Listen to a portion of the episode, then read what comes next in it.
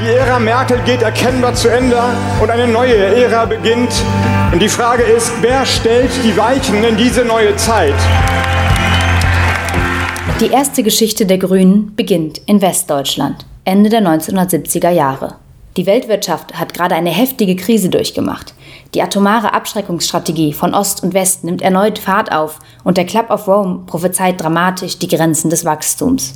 All diese Entwicklungen veranlassten tausende Menschen dazu, für mehr Frieden in der Welt, die Abschaffung der Atomkraft und den Respekt vor der Natur zu protestieren. Abschalten! Abschalten! Am 13. Januar 1980 schließen sich VertreterInnen aus diesen Friedens-, Umwelt- und Frauenbewegungen zusammen und gründen eine Partei. Eine, wie die damalige Vorstandssprecherin Petra Kelly es bezeichnete, Anti-Parteien-Partei. Ja, es gibt durchaus in den Grünen einige, die meinen, wir sollten doch eine Koalition eventuell anstreben. Diese grünen, äh, wie soll ich sagen, Mandatsträger, zum Beispiel aus Baden-Württemberg, glaube ich, wurden sehr hart von der Basis kritisiert, weil ich glaube, sehr viele Menschen die Grünen verlassen würden, weil sie sich dann verraten fühlen. Verraten von einer grünen Partei, die wirklich weit in eine Anti-Parteien-Partei bleibt. Die gewählten Repräsentantinnen der Grünen wechseln sich im Turnus in ihrem Mandat ab, damit ja keine Berufspolitikerinnen entstehen. Und erstmals werden Fraktionssitzungen nicht hinter geschlossenen Türen, sondern vor den Augen und Ohren der Presse abgehalten. Die zweite Geschichte ereignet sich in Ostdeutschland ein paar Jahre später.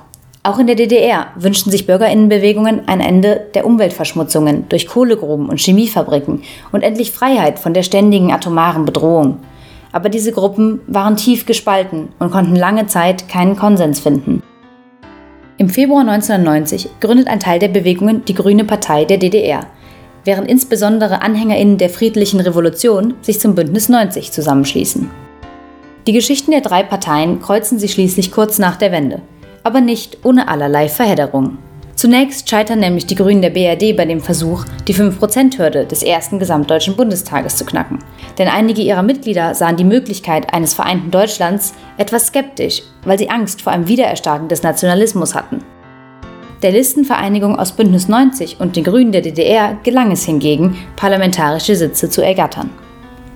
Eine gemeinsame Partei wird aufgrund vielfältiger Streitigkeiten aber erst drei Jahre später, 1993, gegründet. Diese Zeit zwischen 1990 und 1993 wird heutzutage auch als realpolitische Wende der Grünen bezeichnet. Sie professionalisierten ihre alternativen Strukturen und strichen systemkritische Begriffe aus den Wahlprogrammen. Die Ära der Antiparteienpartei ging damit zu Ende. Auf Bundesebene übernimmt die so realpolitisch neu gestaltete Partei 1998 das erste Mal Regierungsverantwortung, und zwar in einer Koalition mit der SPD. In die Regierungszeit fällt auch der umstrittene Einsatz der Bundeswehr im Kosovo-Krieg, dessen Zustimmung der charismatische Außenminister der Grünen, Joschka Fischer, 1999 hart erkämpfen musste. Und spätestens jetzt ist allen klar, die Zeit der pazifistischen Alternativpolitik ist vorbei. Die Grünen sind jetzt offiziell Teil des Systems.